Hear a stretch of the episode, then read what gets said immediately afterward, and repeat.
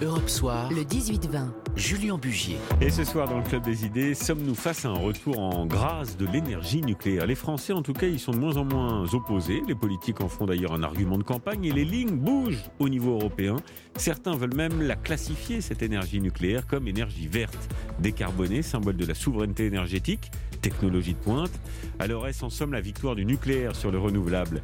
On en parle donc ce soir avec nos invités, avec Brice Lalonde notamment. Bonsoir. Bonsoir. Vous êtes président de l'association euh, Équilibre des énergies, ancien ministre évidemment de l'environnement. On en parle également avec Yves Marignac. Bonsoir. Bonsoir. Vous êtes expert sur l'énergie et le climat, porte-parole de l'association Mégawatt. Négawatt. Négawatt. Et on en parle également avec François-Marie Bréon. Bonsoir. Vous êtes euh, climatologue, physicien, auteur du cinquième rapport euh, du GIEC. Merci infiniment d'être avec nous. Alors, Brice Lalonde, d'abord, êtes-vous d'accord pour dire qu'il y a un changement de regard récent de la part de la société et des politiques en tout cas ceux qui n'étaient pas favorables au nucléaire, et vous en faites, je crois, partie, euh, sur cette énergie nucléaire? Oui, dans la plupart des, des, rapports des scientifiques, dans le récent rapport de l'Agence internationale de l'énergie, euh, dans les rapports du GIEC, hein, le groupement intergouvernemental d'études euh, du climat. Oui, le, nucléaire fait partie des solutions contre le changement climatique. Le nucléaire est bon pour le climat, même s'il a d'autres problèmes qu'il faut certainement résoudre.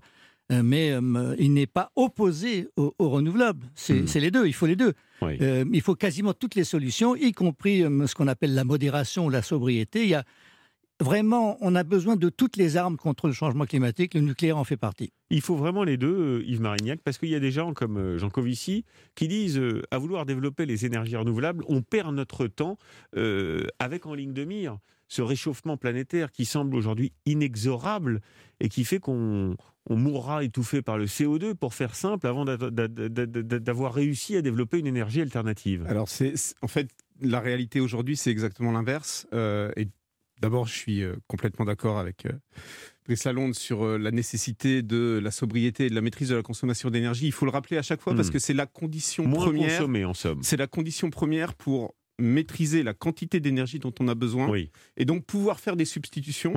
Puisque l'objectif premier, c'est d'éliminer les énergies fossiles. Après, pour décarboner, aujourd'hui, clairement, les moyens les plus efficaces en termes d'investissement et de temps de déploiement, c'est les énergies renouvelables et pas le nouveau nucléaire. L'Agence internationale de l'énergie, par exemple, dans le rapport qu'elle vient de publier, nous dit que euh, à 2050, dans son scénario d'atteinte de l'objectif 1,5 degré euh, réchauffement, en 2050, on est à 90% d'énergie renouvelable électrique et 10% seulement de nucléaire.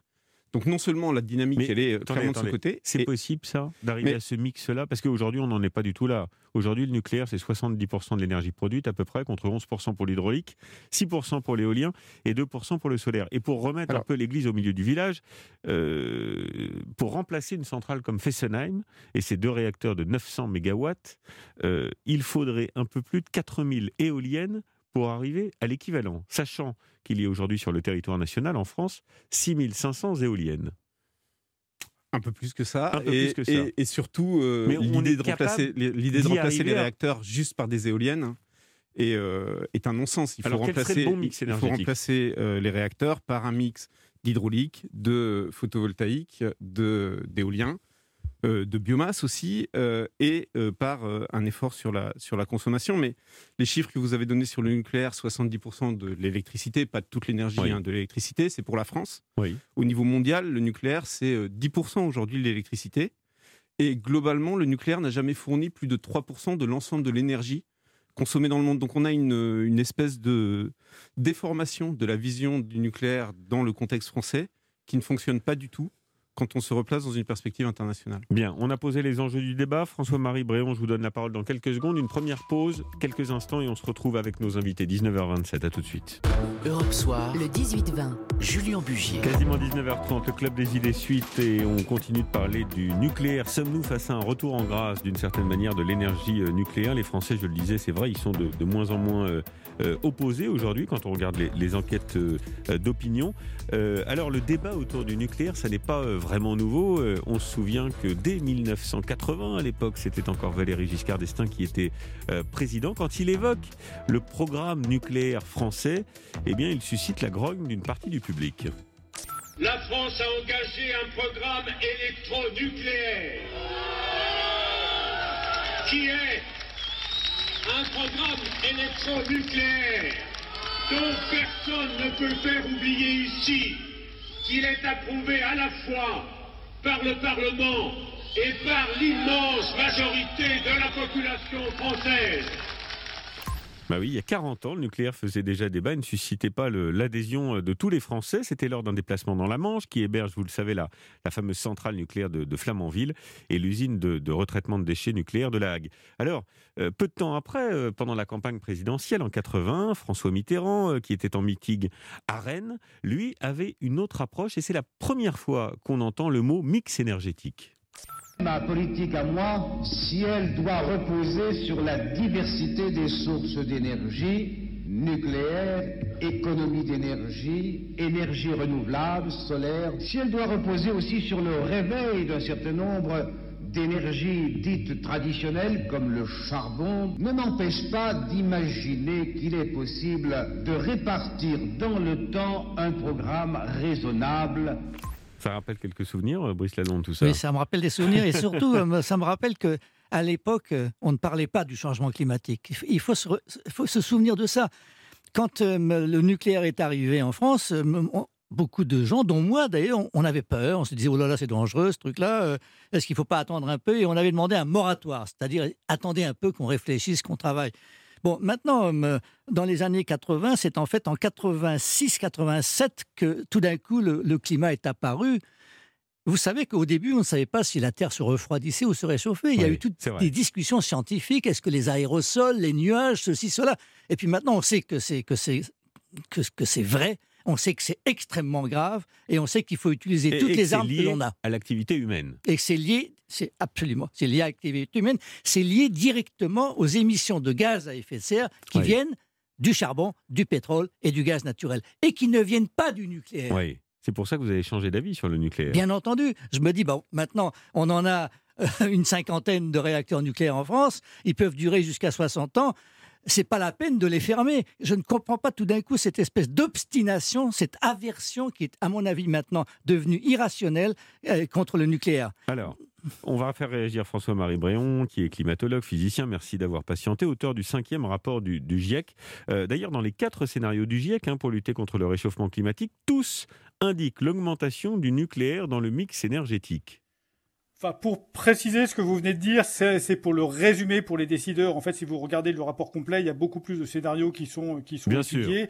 La majorité, euh, effectivement, montre une augmentation du nucléaire, mais euh, s'il faut être complètement précis, c'est pas la totalité. Tout à l'heure, vous avez posé la question si le nucléaire avait gagné la partie face aux renouvelables, et il faut bien dire que non, c'est certainement pas. En fait, il va y avoir un développement des renouvelables, et dans les pays qui ont une électricité qui est très carbonée, le développement du renouvelable est une très bonne chose. alors que par contre, en France, ce n'est pas nécessairement le cas. Et donc, on peut se poser la question si c'est une bonne idée, si les investissements doivent être faits sur les renouvelables. Mais... En fait, pendant longtemps, certaines associations ont essayé de faire le lien entre hmm. lutte contre euh, le, pour le climat et lutte contre le nucléaire. Je pense que c'est plus le cas aujourd'hui. Et effectivement, comme Brice Lalonde l'a dit tout à l'heure, peut-être que Fessenheim a été un électrochoc euh, là-dessus. Et les gens se sont dit, mais, mais c'est une aberration alors qu'il y a une urgence climatique. Pourquoi est-ce qu'on ferme des sources, une source d'énergie non carbonée? Et je pense que c'est ça vraiment qui est extrêmement important. Il faut se dire qu'aujourd'hui, on a des moyens de production électrique qui sont non carbonés. Il faut absolument les conserver. Il faut faire hmm. tout ce qui est nécessaire. Je rappelle qu'aux États-Unis, la plupart des réacteurs ont été euh, autorisés pour fonctionner au moins 60 ans et certains jusqu'à 80 ans. Donc il n'y a pas de raison qu'on fasse pas la même chose en France. Alors, on va revenir euh, évidemment sur les risques que représente le nucléaire, car il y en a tout de même. Euh, d'abord, je voudrais vous faire réagir Yves Marignac, expert sur l'énergie et le climat, porte-parole de l'association euh, Negawatt. Euh, pardon de, l'évoquer encore, encore lui, Jean-Marc Jancovici, mais il, nous dit euh, qu'il est un, pro-nucléaire convaincu et mhm. qui se dit écolo aussi convaincu. Il nous dit sans le nucléaire, il y a trois possibilités. Soit il n'y a pas d'électricité, soit des combustibles fossiles, donc polluants, soit des énergies renouvelables nécessitant une activité minière, une occupation d'espace 10 à 1000 fois plus importante que les centrales nucléaires. Et il cite un exemple euh, assez parlant euh, pour appuyer son propos. Il dit ceci, la construction du barrage des Trois Gorges en Chine, qui a conduit à évacuer cinq fois plus de personnes que Tchernobyl. Qu'est-ce qu'on répond à ça? Alors, d'abord, vous l'avez dit, il est pro-nucléaire et donc il euh, active un certain nombre d'arguments euh, de façon euh, parfois très caricaturale, je tiens à le dire ici. et l'exemple que vous avez donné, les Trois Gorges, c'est un projet massif, monstrueux. Les renouvelables, par nature, hein, c'est des énergies beaucoup plus décentralisées. Et donc, la force des renouvelables aujourd'hui, c'est de pouvoir se déployer à une échelle beaucoup plus locale, beaucoup plus territoriale dans tous les territoires français. C'est aussi d'ailleurs des projets euh, de développement et c'est pour ça qu'il euh, y a euh, aujourd'hui une telle dynamique favorable à, ces énergies.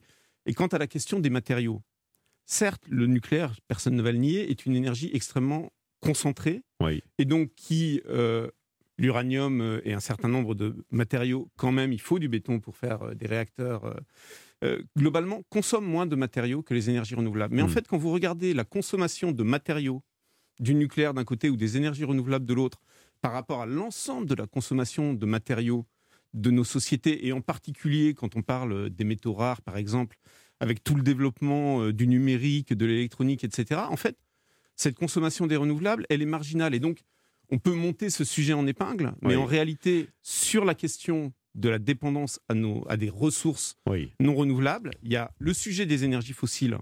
Et là, les renouvelables sont une solution. Et il y a le sujet des métaux en général. Et là, les renouvelables ne sont vraiment pas au cœur du problème. Mais euh, la question centrale de tout ça, vous m'avez en partie répondu, mais pas complètement tout à l'heure, c'est de savoir si euh, demain, euh, pour euh, augmenter le, mix énergétique avec du renouvelable en France, vous disiez passer à 10%, 90% nucléaire, combien il faudrait construire d'éoliennes? Combien il faudrait construire de, parcs solaires? Combien il faudrait construire de, centrales hydrauliques? Bah, il faut alors il n'est pas question de développer il est pas question de développer l'hydraulique en France où on a déjà largement exploité le potentiel en renouvelable, il faut euh, de l'ordre de 15 euh, 000, peut-être 20 000 euh, éoliennes, hein, c'est-à-dire 15 000, c'est deux fois plus que ce qu'il y a aujourd'hui. En, photovoltaïque, en photovoltaïque, il faut des, surfaces qui ne représentent que 10-20% des friches industrielles, ou 10-20% ou 10-20% de ce qu'on artificialise tous les ans ces solutions renouvelables combinées à de la maîtrise de la consommation, aujourd'hui, toutes les études, tous les scénarios nous disent qu'elles peuvent répondre. L'ADEME le dit, le GIEC le dit, l'Agence internationale de l'énergie, RTE le disent. On peut compenser elles peuvent la production répondre à nos besoins. Alors pas demain, évidemment, Ce c'est pas un changement qui se fait euh, d'un claquement de doigts, mais dans une perspective à 2040, 2050, c'est possible. Et donc ce qui est devant nous, je finis juste là-dessus, c'est vraiment un choix d'investissement Hmm. Entre, on ne parle pas là de prolonger euh, le parc nucléaire plus ou moins euh, pour euh, faire l'amortisseur. La question, c'est est-ce qu'on réinvestit dans des nouveaux réacteurs ou est-ce qu'on se projette dans ce nouveau système? Et il y a de plus en plus d'éléments pour dire que se projeter dans ce nouveau système fait sens économiquement et techniquement. Réponse de Brice Lalonde. Alors, d'abord, j'ai beaucoup de, de sympathie pour Yves Mérignac et pour le travail de son association Negawatt. Vous disiez la même chose il n'y a pas si longtemps. Pas, tout, à fait, exactement, parce que je vais vous expliquer pourquoi. Alors, négawatt, si vous voulez, euh, j'aurais préféré que ça s'appelle néga baril de pétrole, parce que le problème, c'est pas de faire moins d'électricité, le problème, c'est de faire moins de combustibles fossiles, pétrole, charbon et gaz naturel. C'est eux, c'est eux les, coupables, en quelque sorte. Et quand on, voit les travaux de, de Négawatt, qui certainement sont utiles pour économiser l'énergie et, pour ce qu'on appelle l'efficacité énergétique. Mais quand vous regardez la totalité de, ces travaux, c'est 65% de moins d'énergie consommée en France. Et comment on fait pour consommer 65% de moins d'énergie? Parce que à un moment donné, si vous voulez que des renouvelables, eh ben, il faut consommer 65% moins d'énergie. Et donc, moins d'énergie, ça veut dire quoi? À, ce rythme-là Ça veut dire moins de voitures, moins de congélateurs, moins de tout, quoi. Bon, à un moment donné, je, ne pense pas que ce soit sérieux. Non, ça ne veut pas dire ça. Ça ne veut pas dire ça. Ça veut dire moins de numérique. Alors, ça veut dire, ça veut dire moins. Parce que le numérique est un consommateur colossal. Oui, euh, mais ça veut dire, ça veut dire moins de consommation d'énergie qui ne rend pas de service. En fait, quand vous regardez ce qu'on consomme, quand vous regardez, non, c'est pas moi. bah, Quand vous regardez ce qu'on consomme aujourd'hui en termes d'énergie, quand vous prenez en compte le suremballage, quand vous prenez en compte l'obsolescence programmée des objets, le surdimensionnement des véhicules avec lesquels on se trimballe en ville, etc l'étalement urbain qui nous oblige à couvrir des distances de plus en plus importantes. Quand on prend en compte tout ça et, qu'on réfléchit à la manière de travailler, ça, s'accompagne d'un changement de modèle énorme. On peut diviser par deux notre consommation d'énergie et non seulement on peut, mais on doit. Parce que là, c'est pas une lubie de négawatts, c'est tous les scénarios convergent. Si on veut atteindre la neutralité carbone, il faut non seulement décarboner l'énergie, mais réduire la quantité d'énergie à consommer. il n'y a pas d'échappatoire à ça. François-Marie Bréon, vous êtes d'accord avec ça? Je ne comprends même pas pourquoi on dit on peut le faire avec du renouvelable. Certes, peut-être, enfin à mon avis, on peut le faire du renouvelable à, condition de se serrer pas mal la ceinture, ce que personnellement euh, je peux faire un petit peu, mais euh, mais pas trop de cran non plus. Mais mais pourquoi faudrait-il sortir du nucléaire? On a une on a une énergie qui est extrêmement dense, qui fonctionne parfaitement en France continuons là-dessus et mettons nos efforts de lutte contre le changement climatique sur d'autres sujets plutôt que de vouloir en même temps sortir euh, des fossiles et du, et du nucléaire. Je veux dire, ça sera beaucoup plus facile de lutter contre le changement climatique si on garde le nucléaire que si on en sort. C'est une telle évidence pour moi. Un, un exemple que j'aime bien donner, c'est que on, on, parle beaucoup, tiens, est-ce qu'il faudrait interdire les avions ou pas interdire les avions? Je rappelle que l'ensemble du, du transport aérien en France, c'est l'équivalent des émissions évitées par Fessenheim. Oui. Je, vous donne la parole, Brice Lalonde, dans quelques secondes. Je voudrais qu'on marque une, nouvelle pause. On parlera aussi euh, euh, de la volonté politique de relancer le nucléaire, c'est ce qu'a dit Emmanuel Macron euh, tout de même, et puis quand même du risque, du risque nucléaire, car il existe tout de même. Fukushima, notamment, nous en a rappelé le, triste souvenir. On se retrouve après la pause. À tout de suite.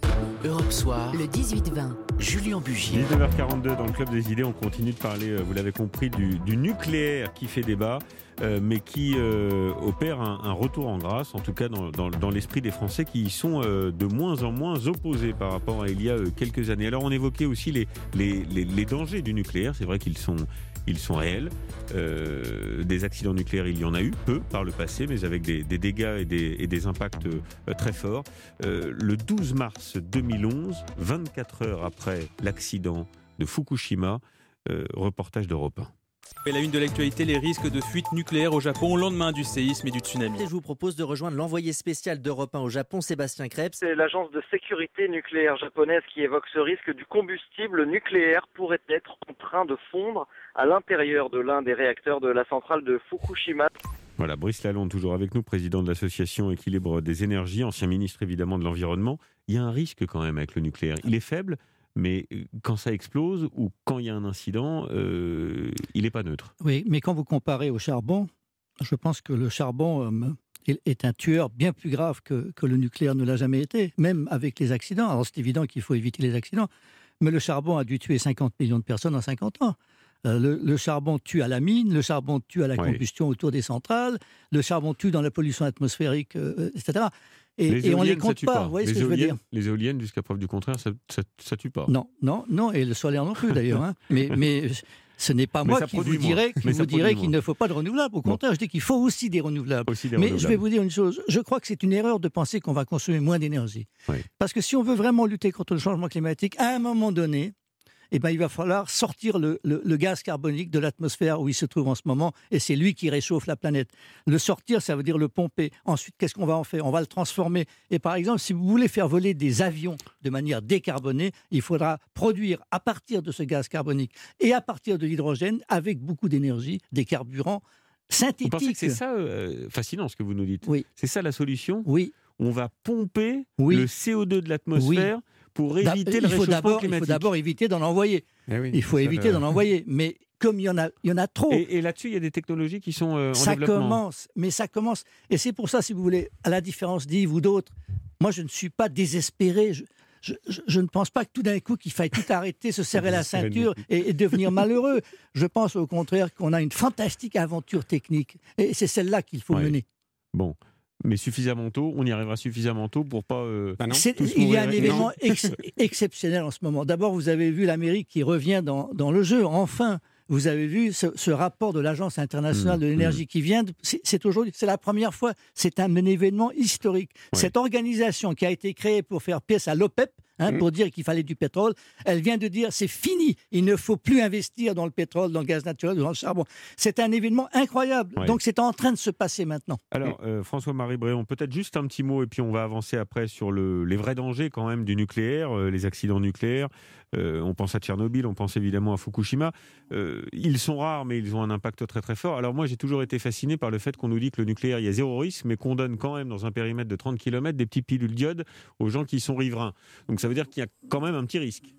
Bon, d'abord, je pense que les accidents nucléaires ont été euh, surmédiatisés. Hein. Il y a un certain nombre d'associations qui font croire qu'il y a eu 100 euh, 000 morts ou un million de morts autour de Tchernobyl, alors qu'en fait, ça se compte en de l'ordre, c'est que quelques milliers. Euh, il y a aussi des associations qui font croire qu'il y a eu plein de Bien entendu, mais enfin, je vous rappelle qu'il y a les voitures en France, ça fait 3000 morts chaque année, hein, et on conduit et on continue à avoir hmm. des voitures. Je vous rappelle que euh, il y a des barrages qui ont qui ont pété en Chine et qui ont fait aussi euh, plusieurs milliers, voire plusieurs dizaines de milliers de morts. Il y a personne qui demande à ce qu'on sorte des barrages. Donc, euh, il faut aussi raison garder et ne pas surmédiatiser le risque nucléaire par rapport à ceux d'autres risques qu'on accepte au quotidien.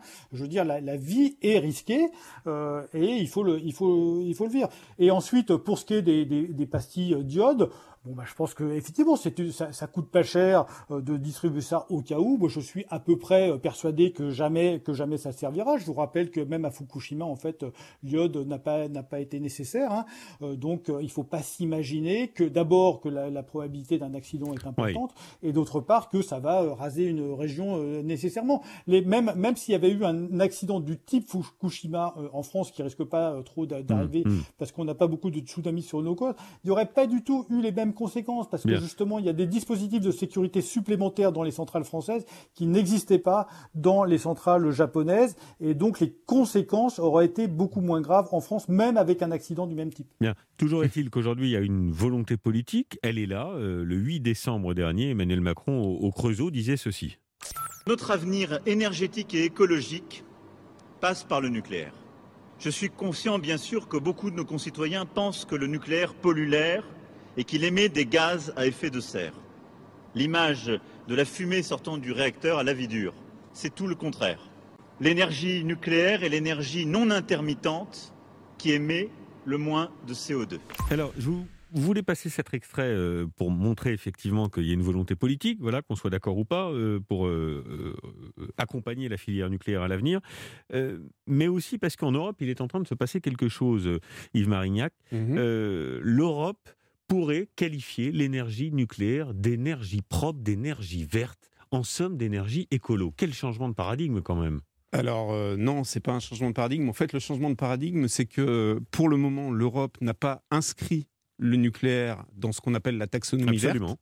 Alors que je vous rappelle qu'un des traités fondamentaux de l'Union européenne, c'est Euratom. Hmm. Et l'objet premier d'Euratom, c'est de promouvoir le développement du nucléaire dans l'Union européenne. Et donc, le fait même que l'Union européenne aujourd'hui, malgré euh, la poussée de la France notamment, n'ait pas inscrit le nucléaire dans la taxonomie verte, prouve bien que à l'échelle européenne, il y a une vraie différence qui est en train de se faire quand on parle d'énergie décarbonée entre les énergies renouvelables, qui elles entrent euh, complètement naturellement euh, par consensus dans cette catégorie, et le nucléaire. De plus en plus de pays en Europe, au contraire, considère que du fait de ces risques spécifiques, parce qu'il faut être clair, un accident de type Fukushima avec des conséquences de type Fukushima, c'est un risque très faible, mais c'est quelque chose qui peut se produire sur n'importe quelle installation française. Donc de plus en plus de pays au niveau européen ont décidé de sortir du nucléaire, ont décidé de ne pas s'y engager et euh, s'opposent à euh, cette euh, décision sur la taxonomie verte que la France pousse parce que la France, elle a une histoire, elle est engagée dans le nucléaire. Mais voilà, il ne faut pas s'illusionner sur euh, la, dynamique européenne qui n'est vraiment pas celle Merci pour cette mise au point. Je voudrais juste euh, terminer, Brice Lalonde. Euh, il nous reste peu de temps, quelques secondes. ça coûte cher à entretenir aussi ce parc nucléaire qui est quand même vieillissant. Est-ce que c'est tenable, ça, dans la durée? Vous savez, j'ai plus peur des centrales nouvelles que des centrales anciennes. Parce qu'on oublie toujours, une centrale, c'est pas simplement de la quincaillerie, c'est aussi du personnel qui mmh. travaille dedans et qui doit être formé. Et j'ai suivi, si vous voulez, un certain nombre de centrales dans le monde. j'étais plus préoccupé des toutes nouvelles qui démarrent parce que le personnel n'est pas encore habitué, parce qu'il peut y avoir des bêtises, etc. Tandis qu'une bonne vieille centrale ancienne, si vous me permettez, euh, celle-là, elle, fonctionne. elles ont une durée de vie limitée. Alors, elles ont une durée de vie limitée, non, parce que d'abord, on les entretient. En France, tous les 10 ans, les centrales doivent passer une, une, visite, si je puis dire, décennale, et ça coûte cher de, de remplacer. Et en fait, on a une autorité de sûreté tout, indépendante tout à fait remarquable. Donc, les choses, les choses fonctionnent bien. Bien, mais le coût d'entretien, c'est pas un sujet. Ah, le coût d'entretien, c'est un sujet Évidemment, le coût de, même de construction d'une centrale hmm. nucléaire est un sujet. C'est pour ça que c'est long. Hein, c'est hein. long. Mais ça dure, si ça dure 80 ans, c'est largement amorti. Et si vous voulez, moi je fais partie des gens qui pensent qu'on peut améliorer le nucléaire. Il faut l'améliorer. Je pense par exemple à la question des déchets. Moi je suis favorable à une technique euh, qui est expérimentée en Belgique qui s'appelle la transmutation. On peut réduire la durée de vie des déchets. Donc Allons-y, évitons d'avoir peur de tout. On fera un débat sur euh, l'enfouissement des déchets, sur la mmh. problématique des déchets, parce que c'est un débat dans le débat, ça. Mmh. Merci en tout cas à tous les trois d'avoir participé au Club des idées. Passionnant, euh, débat absolument passionnant sur l'avenir de la production énergétique française.